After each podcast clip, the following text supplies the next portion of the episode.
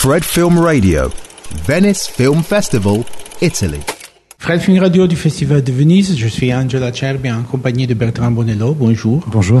Pour le film La Bête qui est en compétition. Le film est, disons, c'est une euh, histoire presque dystopique avec un monde où les sentiments sont une menace. Mhm. Et comment êtes-vous arrivé à cette euh, histoire-là, à ce euh, point de, point de départ qui est un peu déprimant Oui, c'est un point de départ déprimant, c'est-à-dire que je suis arrivé à ça parce que en nous voyant entourés de catastrophes grandissantes, euh, que ce soit politique, que ce soit écologique, que ce soit économique, que ce soit d'injustice, etc., je me suis dit, OK, l'humain aujourd'hui n'est plus capable euh, de gérer ça, donc qui le serait donc quelqu'un qui réfléchit sans émotion, donc une machine, donc l'intelligence artificielle. Le raisonnement, je pense que ça a été ça. Mm-hmm. Moi, il m'a permis de surtout mettre un personnage en face d'un dilemme terrible. C'est-à-dire, soit euh, tu peux avoir un travail intéressant, mais plus d'émotions, ou alors tu restes useless people et tu peux garder tes émotions. Donc voilà, c'était c'est ce dilemme qui va qui va être à l'intérieur du personnage de Gabriel pendant euh, pendant tout le film en fait. Et en fait, l'idée d'une intelligence artificielle que peut nous effacer les mémoires, des sentiments, c'est un peu effrayante et c'est très contemporaine parce que je ne sais pas si quand est-ce que vous avez commencé à écrire le film. Moi, j'ai commencé à écrire le film il y a quatre ans. Voilà. Et je me doutais pas du tout que l'année où il serait montré, euh, ça allait être aussi contemporain, puisque c'est au printemps euh, le nombre de dossiers sur l'intelligence artificielle, sur les peurs, sur les dangers, est-ce que ça va tuer l'humanité, etc. J'étais très voilà. Et là, on est au Festival de Venise. Beaucoup d'acteurs américains ne sont pas là, même français, puisque Léa Seydoux n'est pas là. Euh, parce que l'intelligence artificielle est au cœur des négociations qui ont conduit à la grève. Mhm. Euh, donc oui, je ne pensais pas que le film serait aussi contemporain, c'est vrai. Euh, le film travaille sur, sur mm, plusieurs plans temporels qui se croisent, qui c'est très fascinant pour nous à voir, mais je crois très compliqué pour vous à faire, n'est-ce pas? Oui, c'est beaucoup de travail parce qu'en fait, c'est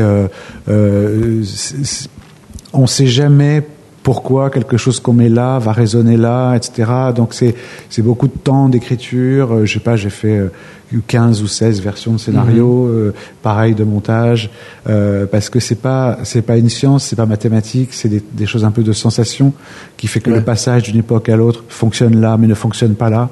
Donc c'est c'est long parce qu'il faut tout essayer en fait. Il faut tout essayer. Écoutez, c'est votre premier pas dans le monde de la science-fiction. Quel était le plus grand problème que vous avez euh, trouvé pour vous adapter à ce genre? Ben, En fait, déjà, il y a quelque chose qui est de l'ordre du visuel. Mhm. Donc, euh, les deux voies qu'on utilise d'habitude en science-fiction, c'est soit l'ultra-sophistication technologique, l'ultra-technologie, soit le post-apocalyptique. Mhm. Euh, et moi, je voulais une troisième voie. Donc, j'ai décidé, bon, on est en 2044, c'est-à-dire c'est du futur, mais c'est quand même demain. Euh, ces bâtiments vont exister, les Russes seront encore là, etc. Juste comment les traiter. Donc j'ai choisi de euh, vider, de garder le monde comme il était, mais de le vider. Mhm. Donc il n'y a plus de téléphone, plus de réseaux sociaux, plus d'internet, il n'y a plus d'écran, euh, il n'y a plus de voitures, etc. Donc, on est dans quelque chose de très calme, et dans même temps, ce calme, il est terrifiant. C'est très aseptique. Totalement aseptisé, oui. Et euh, il y a une euh, il y a une qualité esthétique aussi dans les différentes euh, époques, disons.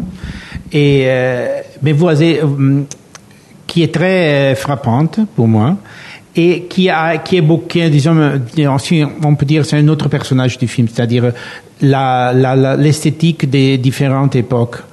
Et c'est une chose que vous avez pensez beaucoup, c'est-à-dire c'est un problème, ça un, problème aussi. Ça, Moi, je prépare beaucoup, beaucoup. Je suis très parce que je, je, suis peureux, euh, donc je prépare beaucoup euh, et je fais des mood boards et je travaille avec mes collaborateurs euh, artistiques, chef op, etc. Mm.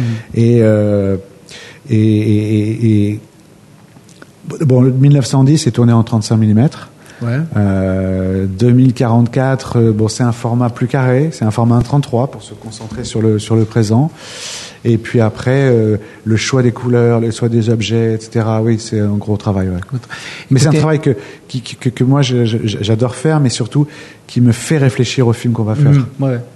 Euh, disons qu'il y a quand même une, un petit espoir dans le film, parce que c'est vrai que le personnage principal décide de se faire effacer la mémoire, mais l'amour, les amours passés se mettent euh, au milieu, c'est-à-dire il y a un euh, espoir pour l'amour, pour les sentiments, voilà. À la fin, elle comprend quelque chose, mhm. euh, c'est-à-dire que bon, elle a perdu évidemment l'homme qu'elle aimait, mais elle a compris aussi ce que c'était que cette peur qu'elle avait, cette bête qu'elle avait, euh, c'est tout simplement la peur d'aimer.